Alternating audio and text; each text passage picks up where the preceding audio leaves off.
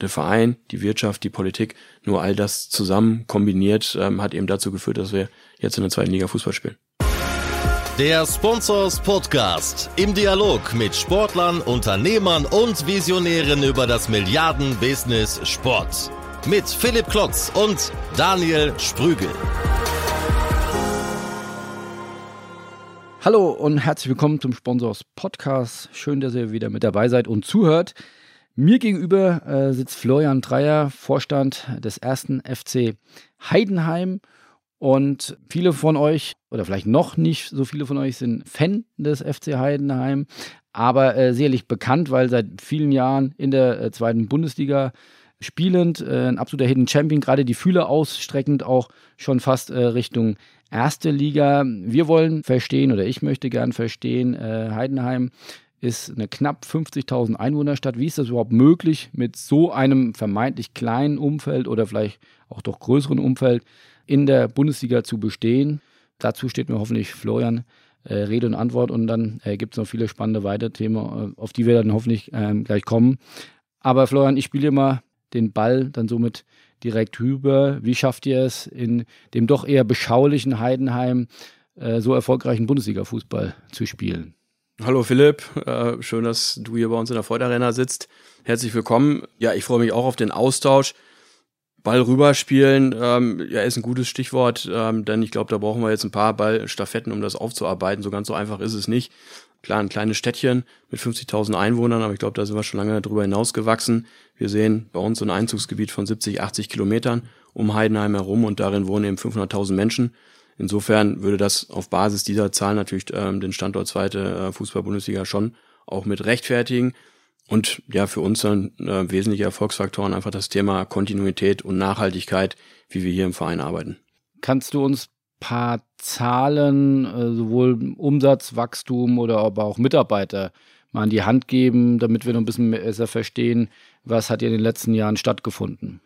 Also wir haben jetzt in der Saison 18, 19 einen Umsatz äh, gemacht von 32 Millionen, daraus äh, 9,5 Millionen aus dem Bereich Vermarktung, also Verkauf, äh, Sponsoring-Pakete und VIP-Plätze, Business Seats. Wir haben knapp 120 äh, festangestellte Mitarbeiter inklusive Profiteam und äh, Trainerteam und seit 1.7. machen wir das Catering hier bei uns wieder selber, sodass wir mit Teilzeitbeschäftigten dann auf äh, insgesamt 450 Mitarbeiter kommen. Also sind wir ja ein mittelständischer Arbeitgeber hier in der Region. Was macht ihr denn anders oder was macht ihr besser ähm, als andere Clubs? Ich glaube, was wir anders machen, und dafür stehen wir äh, bundesweit, das, das haben jetzt auch sicherlich viele schon mitbekommen, dass wir sehr kontinuierlich arbeiten. Ähm, Frank Schmidt ist jetzt in seiner äh, zwölften äh, Saison bei uns Trainer. Da ist er der Dienstälteste in dem Geschäft. Ähm, da gibt es ja mit dem Christian Streich in Freiburg äh, noch jemanden, der ähnlich lange dabei ist. Unser Mannschaftskapitän Marc Schnatterer ist in der elften Saison und unser Vorstandsvorsitzender macht das nun schon seit 25 Jahren, den Verein eben aus den Niederungen des Amateursports jetzt hoch in die zweite Liga zu führen. Und so setzt sich das fort, ob im Aufsichtsrat Menschen ja schon sehr, sehr lange dabei sind, bis runter ähm, zu normalen Angestellten. Viele Menschen sind hier ganz lange schon mit dabei und das ist, glaube ich, in diesem schnelllebigen Fußball-Profi-Geschäft dann doch ein ja, objektiver Unterschied zu anderen Clubs. Jetzt habt ihr aber anders wie jetzt andere vermeintlich kleine Clubs oder Clubs mit einer Stadt im Hintergrund, die äh, nicht so groß ist wie Hamburg, wo, wo wir jetzt herkommen, oder Bayern München oder, oder eben auch Stuttgart oder Frankfurt. Es gibt ja auch den TSG Hoffenheim, äh, da ist aber ein großer Mäzen, mindestens am Anfang dahinter gewesen, der eine große Anschubfinanzierung gegeben hat. Gibt es sowas auch in Heidenheim, dass dort einzelne Protagonisten das protegiert haben oder habt ihr euch das alles hart erarbeitet? Das haben wir uns alles hart erarbeitet und äh, unsere Strategie gerade in der Vermarktung ist die, das Risiko auf viele Schultern zu verteilen. Und äh, wir sind sehr kleinteilig in der Vermarktung unterwegs. Wenn du hier aus der Loge herausguckst, dann siehst du eben ja viele verschiedene Werbetafeln äh, bei uns in der Freude Arena. Und das ist ja ein strategischer Ansatz, äh, den wahrscheinlich nicht so viele so gehen. Wir haben das 25 Kilometer nördlich von hier mal erlebt. Da hat sich ein Verein auf zwei, drei große konzentriert und wenn die dann eben nicht mehr können, die Millionenbeträge zu stemmen. Aalen meinst du? Genau, das ist ja der VfR Aalen. Dann stürzt so eine Strategie natürlich in sich zusammen. Und ja, mittlerweile ähm, rund 500 äh, Partner und Sponsoren. Und wir sagen, wir nehmen jeden, ähm, ob der jetzt einer 500 Euro bringen will oder einen sechsstelligen Betrag legen möchte. Ähm, wir schneidern ihm schon das passende Paket. Das ist ja ein wichtiges und großes Thema in der Vermarktungsszene, Stichwort Pyramide war gestern, äh, Individualität ist, ist heute und, und morgen. Wie geht ihr damit um? Gibt es die fertigen Pakete, die ihr dann nach Kategorie euren Partnern anbietet oder ist das wirklich bei jedem Partner individuell? Also wir haben natürlich auch äh, standardisierte Pakete, aber äh, bei uns haben die Vertriebler auch einfach die Freiheit, in diesen standardisierten Paketen dann die Pakete dem Kunden gerecht äh, anzupassen. Und ähm, das brauchst du natürlich im Vertrieb als Leitblanke, dass du äh, Pakete hast. Aber wenn jemand sagt, ich, ich möchte in einem Paket für 15.000 Euro gar keine Businesskarten, dafür einfach mehr Werbung haben oder einen digitalen Anteil, ja, dann finden wir die entsprechende Lösung. Und wie macht ihr das im Vertrieb? Stichwort, da kommt jemand auf uns zu. Das wird ja nicht nur jemand sein, Telefon abhebt, sondern ihr macht ja auch sicherlich aktiven Vertrieb. Kannst du da auch nochmal ein paar Zahlen uns an die Hand geben? Wie viel, wenn, wenn du sagst, hier sind 500.000 Menschen, die im Umkreis äh, wohnen, den ihr definiert habt als euer Zielgebiet, wie viele Unternehmen gibt es da und wie viel davon habt ihr schon? Also insgesamt gibt es in dieser Region sicherlich 12.000 Unternehmen und ähm, ja, dieses Gebiet Bayern, Baden-Württemberg ist vermutlich das wirtschaftlich stärkste in Deutschland. Wenn man hier über die ähm, Dörfer fährt, äh, dann hast du ja fast in jedem Dorf so einen kleinen Hidden Champion, irgendeinen Weltmarktführer für Glühbirnenfassung oder ich weiß nicht was. Ähm, das ist ja genau das, wofür ähm, die Schwabenländle steht. Wir versuchen eben ja mit jedem einzelnen dieser Unternehmen äh, in Kontakt zu kommen. Wir haben gerade jetzt äh, eine große Postkarten-Mailing-Aktion an 8000 Unternehmen rausgeschickt, ähm, die wir einladen, uns kennenzulernen und idealerweise gleich haben wir noch einen Impuls mitgeschickt, dass sie ein kleines Paket bei uns buchen und dann heißt es in der Kaltakquise hinterher telefonieren, hinterher telefonieren, nochmal hinterher telefonieren und die Menschen erstmal hierhin zu bekommen, so wie es uns jetzt auch gelungen ist, dich als ähm, obersten Sponsorsvertreter mal bei uns in der Volt Arena zu begrüßen. Wir müssen den Menschen einfach zeigen, was sich hier in Heidenheim auf dem Schlossberg denn eigentlich versteckt. Und wenn dann die Hidden Champions, die ja teilweise, wie ich eben im Vorgespräch auch gelernt habe, äh, jetzt hier zum Beispiel die Voigt-Gruppe oder auch die, äh, das Hartmann-Unternehmen in, in Heidenheim, die ja teilweise Milliardenumsätze machen, dann äh, als Weltmarktführer in gewissen äh, Bereichen. Warum müssen die dann in Heidenheim, beim FC Heidenheim, äh, Werbung schalten? Damit erreichen sie wahrscheinlich niemanden in der Welt, sondern erstmal hier in der Region. Ist das dann irgendwo auch Standortmarketing oder unter was fassen die das? Genau, du hast gerade gesagt, müssen tut hier niemand etwas und ähm, uns ist es eben gelungen, die Paul Hartmann AG seit 2001 als unseren äh, Haupt- und Trikotsponsor vor fast 20 Jahren für uns zu gewinnen und so lange an uns zu binden. Und natürlich, das fängt dann an mit Standortmarketing, aber mittlerweile ist das Thema Recruitment für die großen Unternehmen äh, ein ganz, ganz wichtiges, was sie dann hier eben spielen. Und äh, die Paul Hartmann AG war 15, 16 Jahre äh, mit der mit dem Hartmann-Logo bei uns auf der Trikotbrust und ist jetzt ähm, seit dieser Saison ähm, mit der Marke der, des Tochterunternehmens Kneipp vorne bei uns auf der Trikotbrust präsent. Das ist ja eine reine B2C-Marke und ähm, da spielen sie jetzt darüber auch aus. Also das hat sich schon wegentwickelt vom Thema Standortmarketing hin zu ja eine Vermarktung einer, einer B2C-Marke ähm, und eben auch das Thema Recruitment. Wie könnt ihr helfen beim Thema Recruiting? Weil das ist ein Thema, was Employer Branding oder War for Talents, was ja auch landläufig ein immer wichtigeres Thema für viele Unternehmen ist, gerade glaube ich hier in Süddeutschland, wo ja noch mehr Vollbeschäftigung ist wie im Rest von Deutschland. Äh, wie könnt ihr da helfen beim Thema Recruiting? Ja, indem wir zum einen erstmal die Aufmerksamkeit auf die äh, Unternehmen lenken können, indem wir unsere Reichweite am Spieltag, ähm, ob TV, Print oder eben auch als Stadionerlebnis anbieten können.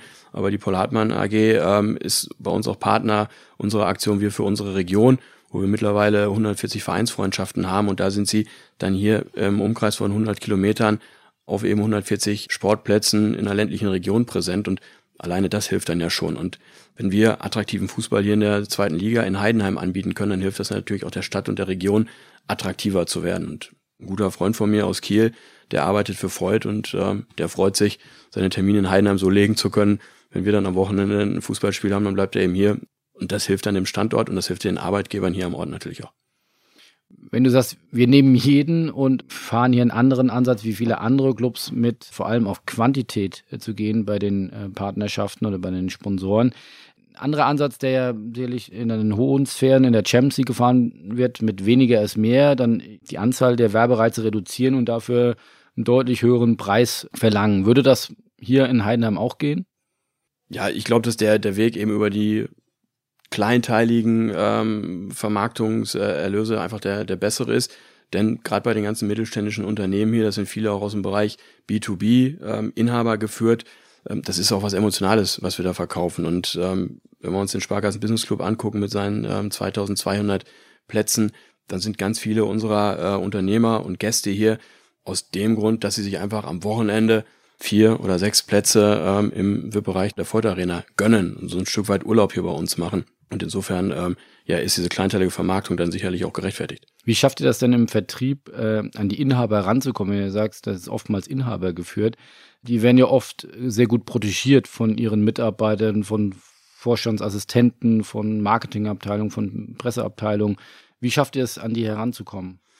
Also zum einen begegnen uns die Unternehmen in der Kaltakquise mit, mit einer äh, hohen Offenheit. Insofern haben wir jetzt nicht das Gefühl, dass sie so besonders abgeschottet sind. Und zum anderen ähm, nutzen wir dann eben die 500 Partner und Sponsoren, die schon hier sind, auch für uns als Multiplikatoren und sagen, Mensch, kannst du uns nicht mal helfen? Kennst du nicht mal Unternehmen XY? Wie kommen wir an den ran? Bring den doch mal mit. Und wie ich gerade schon sagte, wenn wir die Menschen einmal hier bei uns äh, in der Feuerarena gehabt haben, dann haben wir eine, eine hohe Wahrscheinlichkeit, äh, dass sie dann gerne wiederkommen. Und Thema Exklusivität gibt's bei euch in der Form dann gar nicht? Doch, gibt's gibt's auch, klar. Also ähm, die Paul Hartmann AG mit den äh, medizinischen Produkten, die hat Exklusivität. Äh, beim Freud ist es so, es ist im Bereich Lotterie, Glücksspiel, äh, bei den ganzen klassischen Themen, Bier, AFG, Coca-Cola ist ein wichtiger Partner von uns. Ähm, klar, auch da haben wir Exklusivitäten. Erzähl noch mal ein bisschen was, das finde ich ein spannendes äh, Konzept, diese Vereinsfreundschaften. Äh, das hattest du eben erwähnt, dass ihr da über 100 schon habt. Wann habt ihr damit begonnen und was beinhaltet das? Also wir haben vor mehr als viereinhalb Jahren mit der Konzeptionierung begonnen, weil wir uns eben überlegt haben, was ist denn die wesentliche Zielgruppe, die wir hier in der Region erreichen wollen, um mehr Fans, mehr Zuschauer, mögliche Talente, Mitarbeiter für den FCH zu gewinnen. Und das sind ja nun mal die aktiven Fußballer. Und ähm, dann haben wir das Konzept Wir für unsere Region entwickelt, Vereinsfreundschaften zwischen Amateurfußballverein und äh, dem ersten FC Heidenheim. Und da sieht es so aus, dass wir die Vereine zum einen materiell ausstatten, also sie kriegen von uns einen Satz Auflauf-Shirts ähm, für die äh, erste Mannschaft, die kriegen einen Spielball, die kriegen von uns Tickets. Ein Highlight ist immer im Sommer, dass wir hier in der Region Testspiele machen mit unseren Profis ähm, gegen unterklassige Mannschaften. Also der Zweitligist spielt dann gegen den Kreisligisten. Diese Testspiele vergeben wir dann unter unseren Vereinsfreunden und da verzichten wir auf sämtliche Antrittsgagen. Das Einzige, was wir möchten, ist, dass die eben den Schiedsrichter bezahlen und einen Teller Nudeln für unsere Profis zur Verfügung stellen. Und äh, ja, wenn du dann die Eintrittskarte für 8, 9 Euro verkaufst äh, und dazu noch Bratwurst Bier rechnest, dann bist du schnell bei 10, 12.000 Euro, die dann eben bei so einem Kreisligisten dann wirklich ähm, hängen bleiben. Das sind also die materiellen Vorteile. Und dann wollen wir darüber hinaus auch mit ähm, ja, inhaltlichen Themen punkten. Und wir haben im Frühjahr 2018 angefangen und haben ähm, jetzt halbjährlich Workshops aufgelegt zum Thema Sponsoring, wie machen wir Vermarktungsarbeit, wie können wir also unsere Erfahrungen an die kleinen Vereine weitergeben. Und das machen wir wirklich extrem transparent und lassen dann auch komplett mal die Hose runter. Das hatten wir, ein Bezirksligist kam zu mir und hat gefragt, sag mal, wie sieht denn bei euch so ein Sponsoringvertrag aus? Ja, dann habe ich den neutralen äh, Sponsoringvertrag gezeigt und einfach mal so ein paar Dinge ihnen dann ähm, aufgezeigt, dass sie auch wirklich was davon haben. Und ähm, die letzte Veranstaltung war dann zum Thema Athletiktraining. Da ist der Athletiktrainer aus dem Hartmann Nachwuchsleistungszentrum zweieinhalb Stunden hier bei uns ähm, im Sparkassen Business Club gewesen und hat 180 Vertretern dieser Vereinsfreunde erzählt, äh, warum, weshalb, wieso wir Athletiktraining machen, worauf wir da Wert legen. Und das sind ja Mehrwerte, wo Amateurvereine wirklich äh, schon von profitieren können. Und könnt ihr jetzt schon auch Zählbares verbuchen? Also wie viele Vereinspartnerschaften gibt es jetzt aktuell? Also wir haben uns äh, zum Ziel gesetzt, es als Erfolg zu bewerten, wenn wir nach einem Jahr, also im Sommer 2019, 35 Vereinsfreundschaften abgeschlossen hätten. Stand heute sind es 140, also das läuft richtig, richtig gut und da scheinen wir eben den Nerv der Region hier äh, getroffen zu haben. Dafür gibt es dann eigene Vertriebsmitarbeiter oder? Genau, da haben wir zwei Kollegen, die eben das Thema Vereinsfreundschaften betreuen, die den Verein da ja in allen Belangen Rede und Antwort stehen und das sind dann auch mal so kleine Nebeneffekte. Ähm, wir haben jetzt gerade bei uns in der Profikabine ja eine neue Whirl-Wanne eingebaut und die zwei älteren, die wir jetzt nicht mehr nutzen wollen, da haben wir eine Mail dann an unsere Vereinsfreunde rausgeschickt und ähm, die beiden, die sich zuerst gemeldet haben, die haben jetzt von uns halt hochmoderne Whirlwannen bekommen. Und jetzt steht halt Profi-Whirlwann in Anführungsstrichen bei einem Kreisligisten. Und ähm, da versuchen wir einfach eine Nähe aufzubauen und den Vereinen zu helfen. Und ähm, ja, wir profitieren davon, weil wir natürlich ja den FCH bekannt machen, ähm, weil wir die Menschen hier einladen, zu uns ins Stadion zu kommen, weil wir ihnen helfen und daraus ähm, erhoffen wir uns natürlich dann Effekte, dass wir Zuschauerzahlen steigern, dass wir Bereich äh, Spieltags, Catering, da die Zahlen dann nach oben bringen mit äh, gesteigerten Zuschauerzahlen. Das läuft jetzt sukzessive an, das funktioniert schon ein Stück weit, aber wir haben auch selber ähm, schon erst einen großen Erfolg erzielt. Von einem der Vereinsfreunde hat sich ein junger Mann nach dem Abi bei uns als Praktikant beworben, hat zwei Wochen hier reingeschnuppert. Dann haben wir den jetzt in dreiviertel Jahren mit dem Werkstudentenvertrag ausgestattet und seit 1.10. ist er bei uns dualer Student. Und ähm, das ist auch schon mal ja ein richtig guter Effekt der ganzen Geschichte für uns. Gibt es denn auch dann so Beispiele, dass dann Vereine dann mit zahlreichen Mitgliedern, also von diesen Vereinsfreundschaften, die dann hier zum Spieltag kommen, ist das zählbar? Trackt ihr das? Gibt es da Kennzahlen, wo ihr sagt, ja, bei jedem Spieltag haben wir deswegen 1000 mehr oder 50 mehr? Gibt es da schon Zahlen? Also ich, kann es jetzt nicht auf einen einzelnen Spieltag runterbrechen. Ich weiß, dass äh, nächste Woche äh, ein Vereinsfreund mit äh, ja, 60 Kids F&E-Jugend hier bei uns dann im Stadion sein wird und Tickets gekauft hat und Umsatz macht. Aber wir laden die natürlich auch erstmal ein damit sie uns eben kennenlernen, weil teilweise kommen die Vereinsfreunde unten vom Bodensee, dann hast du eine Anfahrtzeit von zwei Stunden und dann können die sich entscheiden, gehen sie nach Augsburg, gehen sie nach Stuttgart oder kommen sie zum ersten FC Heidenheim. Und im Grunde in diesem Spannungsfeld zwischen Augsburg und Stuttgart stehen wir ja auch und diesen Raum, den wollen wir bespielen und da sind eben diese 500.000 Menschen und da kämpfen wir dann um jeden Einzelnen und fangen idealerweise bei den Kids an, dass sie sich dann eben nicht für die anderen entscheiden, sondern dass sie rot-blau-weiß dann im Herz tragen. Und ihr investiert ja auch erstmal Geld dann in diese Partnerschaft. Wenn ich, wenn das Auflauf-T-Shirts, wenn ich einen Ball, Kleinstbeträge, aber kann man das beziffern, wie viel, wie viel Investors pro Verein ist pro Jahr? Also da liegen wir bei über 1000 Euro pro Verein, die wir erstmal ausgeben, dass die ganze Geschichte anfängt. Ähm, was wir natürlich im Gegenzug dann haben wollen, ist, dass wir eine Werbebande am dortigen ähm, Sportplatz dann haben, um einfach flächendeckend mit unserem Logo in der Region auch präsent zu sein. Und ihr habt jetzt schon 140, was ist das Ziel? Was glaubst du, wie viel könnt ihr erreichen? Also wenn man hier in einer engeren Region bleibt, dann haben wir, glaube ich, so 250, 280 Vereine. Aber ähm, wie gesagt, teilweise sind die 180 Kilometer von uns auch schon entfernt. Und da steigt natürlich die Anzahl an Vereinen nochmal deutlich an. Aber wenn wir in einem Jahr hier sitzen und vielleicht 200 Vereinsfreunde haben, dann, dann wäre das überragend. Und das Schöne ist, im Schnitt hat jeder dieser Vereine etwa 1000 Mitglieder. Das heißt, wir erreichen pro Vereinsfreund schon mal die 1000 Mitglieder und dann haben wir Family and Friends, die während der Trainingseinheiten ihrer Kleinen oder am Wochenende, wenn, wenn die Kids da spielen, zuschauen, dann haben wir die noch gar nicht mitgezählt. Das heißt, andere geben Geld für Ad-Kampagnen bei Social Media aus. Ihr sagt äh, auf sag mal, analogen Weg, äh, ich kann hiermit regelmäßig 200.000 Menschen, die Sport interessiert sind, die Sport machen, die Fußball betreiben, wirklich gezielt erreichen. Genau, das war ja der Ansatz zu gucken, wie kommen wir genau an unsere Kernzielgruppe dran, eben die Menschen, die Fußball interessiert sind, die wollen wir erreichen. Und wir machen auch klassisches Marketing. Also auf dem Herweg, ich weiß nicht, woher du gekommen bist, aber ich hoffe, du hast unsere Plakate gesehen. Nur habe ich da natürlich die, die Streuverluste. Auch wir sind in dem ganzen Bereich Social Media aktiv, aber da wissen wir auch nicht, erreichen wir jetzt mal das Mädel, was so ein bisschen den FCA cool findet, weil, weil ihr Freund FCA-Fan ist, oder wirklich dann auch denjenigen, der zu uns kommt. Und bei den Vereinsfreundschaften wissen wir, das sind halt die Fußballinteressierten und da wollen wir punkten. Und das Ziel ist, auf das es einzahlt, dass der Zuschauerschnitt steigt, vor allem. Dass der Zuschauerschnitt steigt, dass wir äh, Mitglieder gewinnen, dass wir Talente gewinnen. Also im gleichen Atemzug steigern wir auch das Thema externer Stützpunkte bei uns aus dem Hartmann Nachwuchsleistungszentrum, dass wir eben nicht nur Trainings hier bei uns in Heidenheim anbieten, sondern dass wir in die Region rausgehen, dass die jungen Spieler in der E-Jugend, in der D-Jugend, dass die nicht so weit fahren müssen, sondern dass wir eben analog wie es der DFB ja auch mal Stützpunkte um Heidenheim herum anbieten und das geht dann Hand in Hand, um ja an Talente ranzukommen. Das Thema Mitarbeiter, habe ich vorhin schon gesagt, ähm, ist für uns ein wichtiges. Denn wenn man uns als ja sympathische Marke und als sympathischen Arbeitgeber wahrnimmt, dann ist es gut für uns, denn auch wir kämpfen tagtäglich um gute Mitarbeiter, um diesen Wachstumskurs, den wir ja eingeschlagen haben, auch ähm, ja weitergehen zu können, weil das steht und fällt einfach mit mit gutem Personal. Kannst du den Wachstumskurs noch mal ein bisschen erläutern? Wie lange bist du jetzt hier bei Heidenheim dabei. Wie hat sich da seitdem, sagen wir, der Verein, das Unternehmen entwickelt? Also ich bin jetzt seit ziemlich genau fünf Jahren mit dabei. Das heißt, äh, wir sind im Sommer 2014 aus der dritten Liga in die zweite Liga aufgestiegen. Interessanterweise als erster vor Red Bull Leipzig. Die sind nur als zweiter aufgestiegen. Da sind wir natürlich äh, besonders stolz drauf.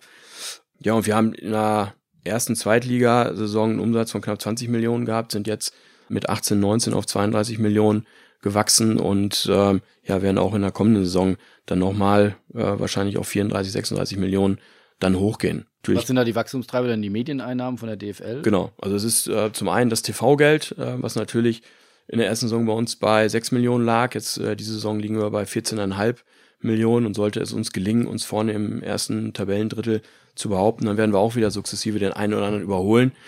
Ja, machen wir auch kein Geheimnis raus, als äh, Ingolstadt letztes Jahr in der Relegation abgestiegen ist, waren das für uns 1,2 Millionen aus dem TV-Topf. Da sitzt du dann schon im Büro und jubelst einfach mal. Ich will den Jungs nichts Böses in Ingolstadt, aber für uns sind 1,2 Millionen natürlich unfassbar viel Geld und da hängt natürlich ein oder steckt ein großer Hebel drin. Thema Sponsoring-Erlöse, Hospitality-Erlöse liegen wir bei 9,5 Millionen und dann haben wir jetzt im Sommer natürlich mit den Transfers, Glatze, Andrich, Dovedan und noch äh, anderen Spielern auch ja Einnahmen äh, um rund 10 Millionen gemacht. Und das sind natürlich die drei großen Hebel da im, im Profigeschäft. Und wenn du jetzt auch dieses Jahr wieder oben mitspielen solltest, dann ist ja klar, dass unsere Jungs, ähm, die auf dem Rasen einen guten Job machen, dass sie automatisch auch wieder für andere Clubs interessant werden. Und das ist für uns als Verein völlig klar, dass wir einem Spieler wie Niklas Dorsch hier ein Sprungbrett bieten und wenn er es dann gut macht, dass er sich dann weiterentwickelt, er kann in die Bundesliga wechseln und wir haben halt äh, eine entsprechende Transferentschädigung. Ist es wirklich dann auch für Zweitliga-Clubs planbar oder auch kalkulierbar, dass man wirklich solch signifikante Transfererlöse hat, dass man mit von Transfererlösen profitieren kann, ist logisch, aber dass das ja da im zweistelligen Millionenbereich ist ja für einen Zweitligisten absolut selten. Da gebe ich dir recht, das ist absolut selten. Im Gegenzug haben wir jetzt natürlich auch nochmal reinvestiert. Äh, wir haben zehn Abgänge gehabt. Äh, wir haben zwölf äh, Neuzugänge gehabt, also schon den größten Umbruch im Kader in unserer Vereinsgeschichte gehabt. Nichtsdestotrotz kann man sagen, der Umbruch ist gelungen, weil wir sind aktuell auf Platz vier wieder in der Tabelle. Planbar ist das sicherlich in der Größenordnung nicht, aber wir sind eben bemüht, das sieht man auch, wenn man sich den Kader bei uns anguckt, auf junge, entwicklungsfähige Spieler zu setzen. Idealerweise kommen sie aus dem süddeutschen Raum, um die Mentalität hier auch gleich mit aufzusaugen. Und ähm, wir sind einfach ein Verein, der von seiner Mentalität lebt. Ähm, ich glaube, das hat das ja, historische Pokalspiel beim FC Bayern ja auch gezeigt, ähm, dass wir mit einer 2-1-Führung in die Halbzeit gegangen sind. Das ist eine überragende Leistung. Für mich persönlich ist dann aber die Leistung, dass wir 4-2 hinten gelegen haben und unsere Jungs haben da in der Situation, wo man in München komplett auseinandergeschraubt wird normalerweise, haben sie es geschafft, auf 4-4 zu kommen. Und das zeigt halt, welche Mentalität in unserer Mannschaft steckt. Und ähm, das haben wir jetzt in der Hinrunde dieser Saison auch schon mehrfach gehabt. Wir haben, sind zurückgelegen und sind dann einfach wiedergekommen. Und solche Jungs zu verpflichten, das ist, glaube ich, das, wonach jeder Verein sucht. Und wenn wir die dann als, als junge Spieler finden, bei uns ja für das Profigeschäft weiterentwickeln, dann erhöht das natürlich die Wahrscheinlichkeit der Planbarkeit von Transfererlösen.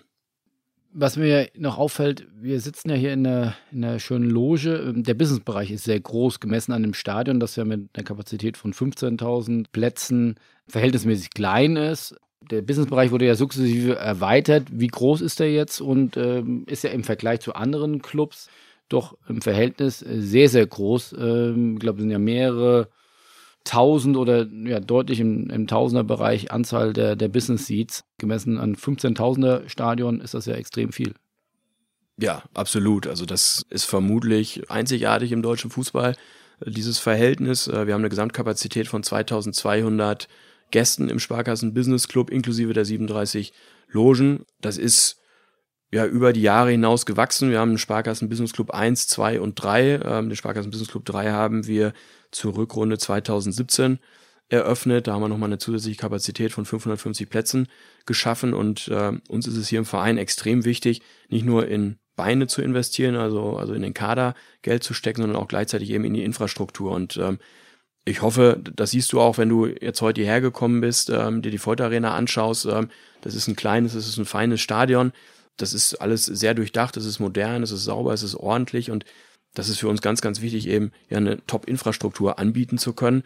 Und für uns war ja frühzeitig klar, dass natürlich das Thema Hospitality ja einfach ganz wesentliches ist. Es ist unser Brot- und Buttergeschäft und ähm, ob das nun VIP-Tageskarten sind oder eben ähm, Business-Seat, Dauerkarten oder Logen, davon leben wir und ähm, die machen ein gutes Drittel unseres gesamten Vermarktungsumsatzes aus und ähm, das also rund drei Millionen. Genau, genau. Ist das noch weiter steigerbar? Ja, ist es. Also wir haben jetzt eine Auslastung, da liegen wir so bei 85 Prozent Grundrauschen. Klar, wenn der VfB Stuttgart zu Gast ist oder ähm, die Nachfragen jetzt zum letzten Saisonspiel äh, gegen den HSV, die erschlagen uns schon wieder. Aber da freuen wir uns natürlich, dass wir da wissen, dass wir da auf jeden Fall an die, an die Max-Mal-Grenze verkaufen können. Und jetzt sind wir einfach dabei, sukzessive da die Auslastung auch zu steigern. Pricing, wie ist das angesiedelt? Was kostet ein Business Seat bei euch? Also der klassische Business Seat kostet 2700 Euro netto. Wir haben nochmal eine kleine Rabattstufe drin für Sponsoren. Ähm, dann kostet der nur noch äh, 2400 äh, der Business Seat hier auf einem der schönen Ledersitze. Essen, Trinken ist natürlich drin. Wir öffnen zwei Stunden vor Anpfiff und haben bis zwei Stunden nach Abpfiff geöffnet. Viele Stadien ähm, öffnen ihre VIP-Bereiche ja erst 90 Minuten vorher. Also da gehen wir nochmal eine halbe Stunde drauf. Und nach meiner Einschätzung und das, was wir dann auch ähm, ja von unseren Gästen zurückgespiegelt bekommen, haben wir schon ein, ein überdurchschnittlich gutes Angebot für die zweite Liga. Aber wir sind im Pricing her äh, im Mittelfeld der Liga.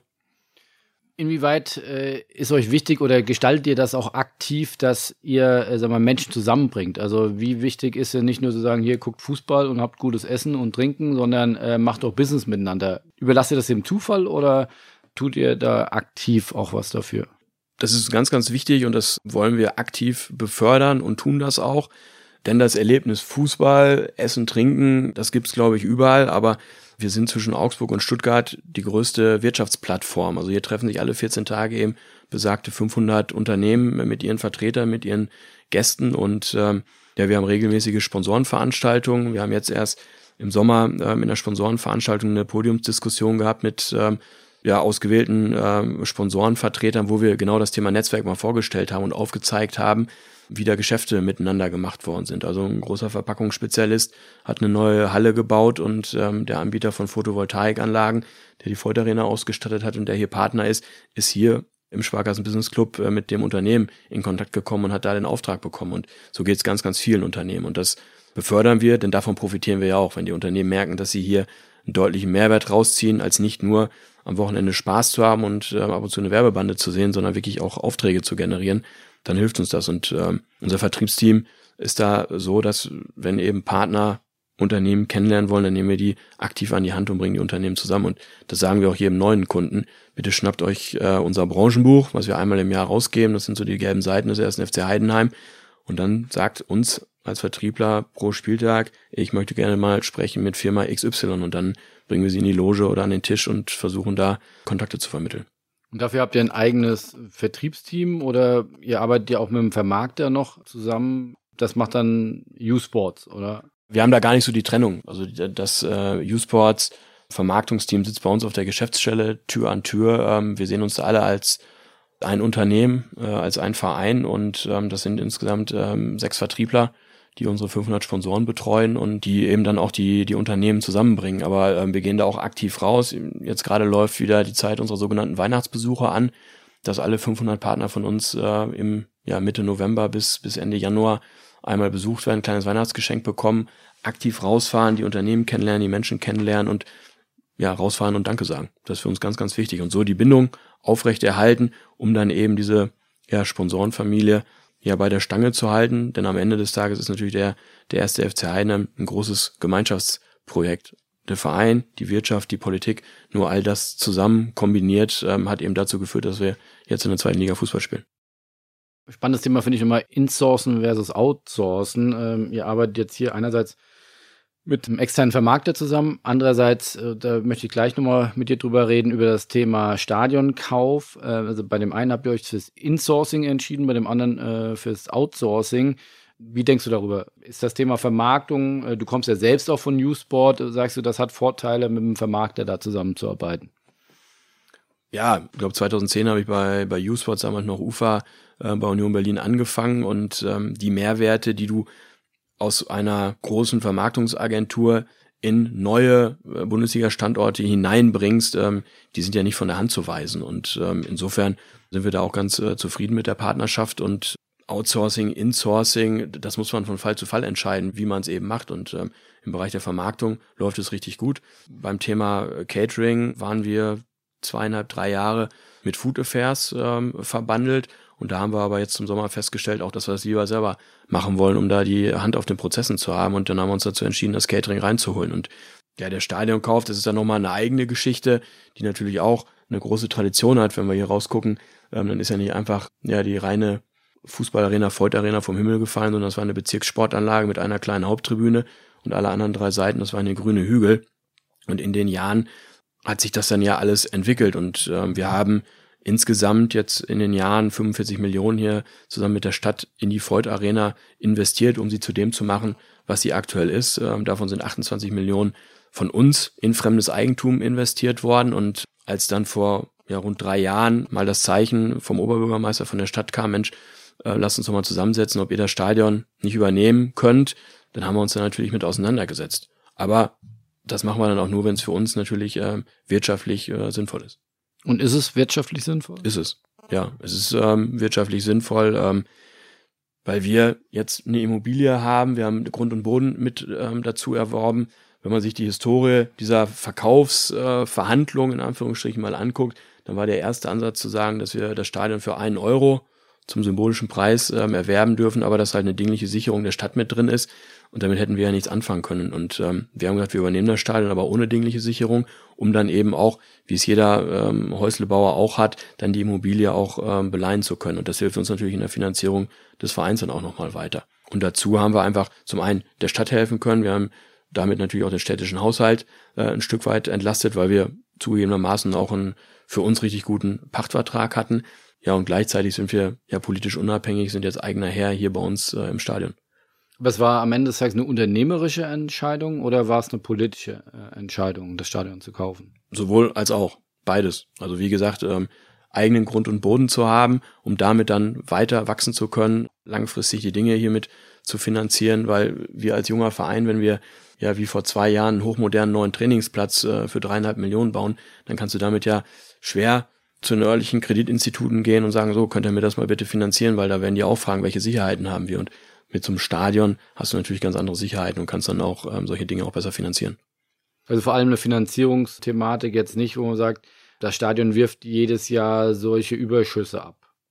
Nein, das jetzt nicht, aber ähm, wir haben die Hand auf den Prozessen wieder drauf, das ist uns wichtig. Wir können ja entscheiden, wie es hier weitergeht. Und ähm, das Gute ist, dass wir ähm, ja das Stadion nicht einfach nur so gekauft haben, sondern wir haben parallel zum Verkaufsprozess eine Machbarkeitsstudie in Auftrag gegeben, um dann zu gucken, was können wir hier oben auf dem Schlossberg eigentlich noch weiterentwickeln, weil das ist ja auch elementar. Und da hat sich herausgestellt, dass es da keine großen ähm, oder wesentlichen Planungshindernisse gibt. Wir müssen ein Verkehrskonzept anpassen, das ist richtig, aber dann ist es grundsätzlich möglich, die Ford Arena auf 23, 24.000 Zuschauer aufzustocken. Und das ist eine Größenordnung, die wir in den nächsten Jahren äh, definitiv dann angehen wollen. Und die Machbarkeitsstudie hat das ähm, jetzt gezeigt und das Ergebnis der Machbarkeitsstudie hat dazu geführt, dass wir eine Änderung des Bebauungsplans bei der Stadt angefragt haben. Darüber ähm, entscheidet jetzt der Gemeinderat und dann hoffen wir, dass das positiv beschieden wird und wir dann ja die Änderung des Bebauungsplans dann demnächst auch zugesagt bekommen. Und dann können wir hier uns weiter entwickeln. Das heißt, das Wachstum ist noch nicht am Ende, das, das soll weitergehen. Genau, das, das soll definitiv weitergehen. Denn die Situation hatten wir ja jetzt in der abgelaufenen Saison in der Lizenzierung auch. Du musst ja sowohl für die dritte als auch für die erste Liga die Lizenzunterlagen mit einreichen. Wir sind Fünfter geworden, drei Punkte hinterm Relegationsplatz. Wir hätten in der ersten Liga mit Ausnahmegenehmigung spielen dürfen, weil wir die Gesamtkapazität 15.000 haben, aber Ausnahmegenehmigung für die Sitzplätze, weil da brauchst du in der ersten Liga mittlerweile 8.000 Plätze und wir haben nur knapp 4.000 und da müssen wir definitiv aufstocken. Hätten wir jetzt umgeswitcht, Stehplätze in Sitzplätze, dann hätten wir wieder die Gesamtkapazität von 15.000 nicht erfüllt und somit ähm, wäre es dann schwierig geworden. Und für uns ist einfach wichtig, diesen Fall dann auch mal abzudecken. Und nichtsdestotrotz schadet es uns auch nicht in der zweiten Liga, wenn wir hier eine Kapazität von 23.000 dann perspektivisch mal haben. Mich würde nochmal interessieren, das Thema Catering. Ähm, das ist ja wirklich ein absolutes Spezialthema. Wenn ihr sagt, wir wollten die Hand auf den Prozessen haben. Catering ist ja ein ganz branchenfremdes Thema aus dem Blickwinkel eines Fußball-Bundesligisten gesprochen. Da brauche ich die besten Köche, ich brauche die besten Servicekräfte, extrem personalintensiv. Ist das sinnvoll, sich sowas wirklich ans Bein zu binden? Also aus unserer Sicht schon, weil eben gute, reibungslose Prozesse am Spieltag, aber auch zu den 250 Drittveranstaltungen, die wir außerhalb der Spieltage hier haben, extrem wichtig sind, dass die Menschen zufrieden sind, dass sie einen Top-Service erfahren, dass sie gutes Essen bekommen. Und ja, es ist personalintensiv, aber äh, wir haben uns das in Ruhe angeschaut. Äh, wir haben es vor zweieinhalb Jahren schon einmal selber gemacht, das, das VIP-Catering, ähm, wussten also, auf was wir uns einlassen und wir haben es in den letzten beiden Jahren, als wir das gemeinsam mit Foodfest gemacht haben, haben wir hier ähm, ja führende Mitarbeiter gewonnen, die auch aus der Region herauskommen. Also wir haben nicht alles von null wieder aufgebaut, sondern ganz, ganz viele Mitarbeiter, Servicekräfte, äh, Studenten, Teilzeitkräfte kommen hier eben aus der Region und ich finde, das ist ja auch eine sehr charmante Geschichte, dass wenn ja die Tochter von einem Sponsor hier bei uns im, im Service mitarbeitet, ähm, dann ist das eine ganz andere Beziehung hier oben im Sparkassen Business Club, als wenn das irgendwelche zugebuchten Fremdkräfte sind. Und dieser regionale Ansatz, den wir draußen marketingtechnisch fahren, den wir vielleicht auch bei den Talenten fahren, den wollen wir natürlich auch hier bei uns beim, beim Personal fahren, weil ähm, Menschen hier aus der Region haben noch eine ganz andere Identifikation mit dem Standort als äh, Menschen, die von weiter herkommen. Und deswegen hilft uns das und das schlägt sich dann unserer Meinung nach ähm, in der Qualität einfach wieder. Sind das dann Margen, die man dann nochmal heben kann, die man vorher dann an jemand Drittes gezahlt hat, genau. die man sich dann sozusagen selbst einverleibt? Genau, genau. Kannst du da mal einen Überblick geben, was, was investiert man dann in so einen, da rechnen wir wahrscheinlich dann pro Kopf Durchschnittspreis pro Besucher Geht man da so ran oder wie, wie sind die Kalkulationen? Weil am Ende des Tages, ich muss ja wahrscheinlich auch relativ viel Essen wieder, wegwerfen. Also äh, all diese Themen, die ja, ja branchenfremd sind, äh, da muss ich mir dann Spezialisten einfach ins Boot holen. Ja, aber äh, Essen wegschmeißen, dieses Thema hättest du ja auch mit, mit einem externen Stimmt. Dienstleister. Also da wird ja genauso kalkuliert und am Ende des Tages heißt es so, was erwartet ihr für den VIP-Bereich an, an, an Packs und damit gesagt, okay, 1800 Gäste und dann wird für 1800 Gäste plus minus natürlich gekocht. Also das Risiko hast du so oder so und es wird auch, ob zwischen Dienstleister oder ob wir das selber machen, müssen wir es ja auch abrechnen. Wir haben da einen guten Forecast. Das funktioniert. Wir haben draußen im Stadion eine Steigerung erfahren ähm, und wir haben da nochmal eine Steigerungskomponente drin, dass wir auf bargeldloses Bezahlen umgestellt haben zu Saisonbeginn. Also ähm, wird das angenommen? Das wird sehr gut angenommen. Das war eingeführt zur offiziellen Saisoneröffnung, ähm, die wir immer eine Woche vor Ligastart machen. Da haben wir das dann das erste Mal gemacht. Da gab es dann ja schon die ein oder andere Kritik, dass wir von gestern Bargeld auf komplett äh, bargeldlos äh, umgestellt haben. Wir haben ja auch nicht den Zwischenstep einer Stadionkarte gemacht, sondern du kannst bei uns mit allen gängigen EC-Karten, du kannst mit, mit Apple Pay, du kannst mit Prepaid-Karten bezahlen, die du so sowieso im Portemonnaie hast. Und das gab einen kleinen, kurzen Aufschrei, so wie das eben ist, wenn man so eine Neuerung häufig einführt, aber das ist komplett super angenommen mittlerweile und es zeigt auch einfach, ähm, es zeigen die, die Umsätze pro Kopf, die sind äh, deutlich nach oben gegangen. Und ähm, ja. Und die Prozesse auch schneller oder? Ja, selbstverständlich. Das, das war ja für uns äh, ein wesentliches Thema. Das ist einfach ähm, Thema Hygiene, Prozesse schneller, Abrechnung, Abrechnung etc. pp. Das, das sind ja einfach super Vorteile. Nochmal abschließend zum Thema Catering. Würdest du das auch anderen Bundesliga-Clubs äh, empfehlen? Macht euer Catering selbst? das ist wie so häufig, ist das eine individuelle Entscheidung. Und ähm, es machen ja auch viele selber, die dann ihre eigenen ähm, ja, Gesellschaften sogar gegründet haben. Ich glaube, Schalke hat eine, eine Catering-Gesellschaft. Ähm, wir haben jetzt keine Gesellschaft gegründet, wir haben es einfach so im Verein mit aufgehangen als, als eine Abteilung. Das muss sich jeder selber anschauen. Aber für diese regionale Denkweise, die wir hier haben, ähm, es möglichst mit Menschen aus der Region zu machen, die das Verständnis für die Region haben, für uns ist es einfach eine gute Entscheidung. Dann abschließend würde ich würde mich nochmal interessieren, du hattest mal einen sehr äh, spannenden, mit ein bisschen Augenzwinkern äh, Gastbeitrag bei uns im Magazin äh, geschrieben, der hieß Unser China ist in Bad Saulgau. Stichwort Augenzwinkern, äh, das war ja schon eine sehr bewusste Entscheidung, eben keinen Fokus auf Internationalisierung und Themen wie beispielsweise E-Sport äh, zu legen. Steht ihr dazu immer noch? Ist immer noch euer China in Bad Saulgau oder äh, habt ihr jetzt auch eine internationale äh, Vermarktungsabteilung. Du warst ja mal in deiner ersten Zeit auch mal, glaube ich, in Saudi-Arabien äh, in, der, genau, in, der, Vermarktung ja. tätig, also durchaus eine Affinität offensichtlich ja, zur, zur ja. internationalen Vermarktung. Aber eine bewusste Entscheidung, Internationalisierung erstmal nicht. Genau. Für uns als Club sehen wir darin wenig Wachstumspotenzial. Wir sind froh, dass unsere Mannschaft, äh, Marc Schnatterer, dass er in Deutschland bekannt ist. Ich weiß nicht, wie die Bekanntheitswerte in Belgien sind und ich glaube, äh, die in Indien und China, die werden, äh, ohne dem Markt zu nahe zu treten, aber deutlich geringer sein. Und ähm, der Ansatz ist ja der, dass es für Bayern, für Dortmund, für Wolfsburg mit VW dahinter sicherlich sinnvoll ist, da die internationalen Märkte ähm, zu erobern, dahin zu gehen, ja neues Potenzial zu heben, ob im Bereich Fans oder eben auch im Bereich Sponsoring. Und für uns ist einfach mal wichtig, dass wir festgestellt haben, dass wir eben hier noch 500.000 Menschen in der Region haben, die müssen wir erstmal für uns gewinnen. Und wenn ich da drei Prozent regelmäßig in der Freudarena habe, dann ist das Stadion ausverkauft. Und ähm, warum sollen wir dann als relativ unbekannter Zweitligist ähm, ins Ausland gehen? Ich glaube, da werden wir relativ wenig heben. Und äh, insofern wollen wir uns bei uns vor unserer Haustür darum kümmern, eben die Menschen mitzunehmen auf dem Weg, den wir hier gehen. Und das bleibt aktuell auch so. Natürlich weiß ich auch, wenn man sich mit den Kollegen aus der ersten Liga unterhält, hier von den Nachbarstandorten, dass so ein chinesischer Wettanbieter da auch schon mal im siebenstelligen Bereich äh, da ein bisschen Geld legt. Aber das funktioniert in der ersten Liga, das funktioniert ja nicht in der zweiten Liga, weil unsere Spiele auch gar nicht übertragen werden. Das andere Thema ist das Thema E-Sports. Auch da bleiben wir erstmal distanziert, schauen uns das weiterhin äh, von der Seitenlinie aus an, wie ja übrigens auch ein weiteres Drittel ähm, der Erst- und Zweitligisten. Ich glaube, die VBL spielt jetzt mit 22 äh, Mannschaften auch da wissen wir nicht genau, wer, wer sitzt da eigentlich an der Konsole, wen erwischen wir da. Und wir beschäftigen uns mit dem Thema, wir sind da nah dran, um da ja womöglich dann auch nicht den, den Zug vollends zu verpassen. Aber auch das Thema, wie ich es jetzt vorhin gesagt habe, Regionalität, Identifikation, da werden die von so vielen Agenturen irgendwelche ähm, E-Sportler angeboten, die, die gestern noch, ich weiß nicht, in Hamburg oder in Berlin gespielt haben und auf einmal sollen die dann ähm, das Trikot des ersten FC Heidenheim anhaben. Also das passt zu unserer Strategie irgendwie nicht. Und ähm, was man da an Mehrwert dann generieren kann. Das konnte mir auch noch keiner so richtig erzählen. Es ist extrem ressourcenintensiv, also 150.000 Euro muss man schon rechnen für, um die Jungs zu bezahlen, um die Technik zu stellen, Reisekosten etc. pp. Plus, ähm, ich muss dann bei mir in der Medienabteilung mindestens einen abstellen, wenn dann eben donnerstags abends auf äh, Pro7 Max die Spiele laufen, dann ist da darüber hinaus ja diese Berichterstattung auch gegeben, wie zu jedem anderen Bundesliga Live Real Spiel. Und ja, die Ressourcen haben wir als kleiner Verein einfach nicht. Und da müssen wir uns überlegen, wo setzen wir den Marketing Euro ein? Und den setzen wir bei unseren Amateurvereinen ein, indem wir wir für unsere Region weiter befeuern.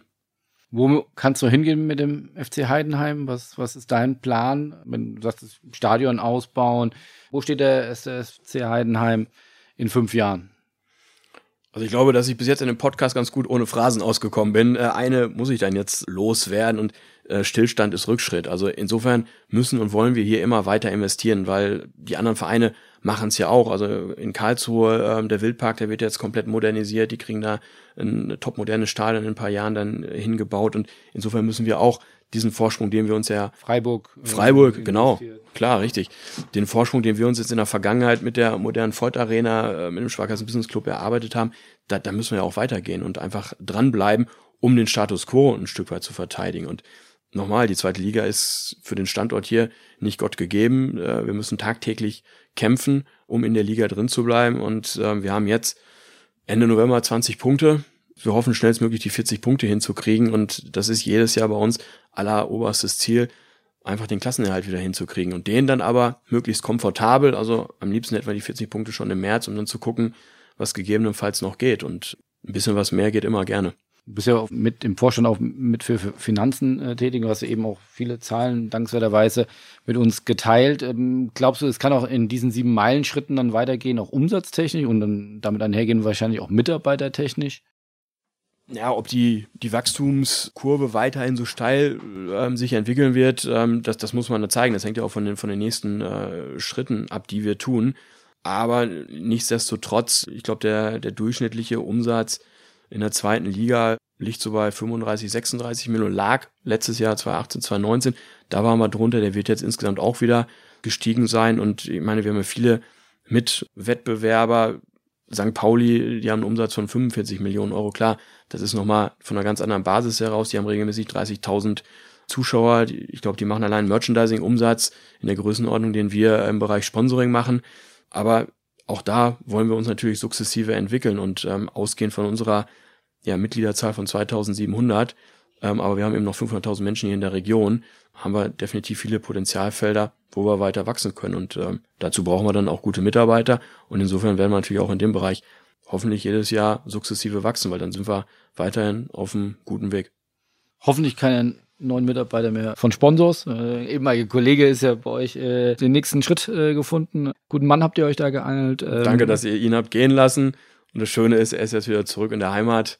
Und das zeigt ja auch wieder dieser regionale Ansatz. Ähm, die Jungs von hier und Mädels, äh, das ist einfach, einfach gewinnbringend. Ja. Dann wünschen wir viel Erfolg auf dem weiteren Weg, äh, tolle unternehmerische äh, Leistung, äh, wünsche weiterhin äh, viel Erfolg und sehr spannendes Projekt. Vielen Dank für die tiefen Einblicke und äh, ja, weiterhin viel Erfolg.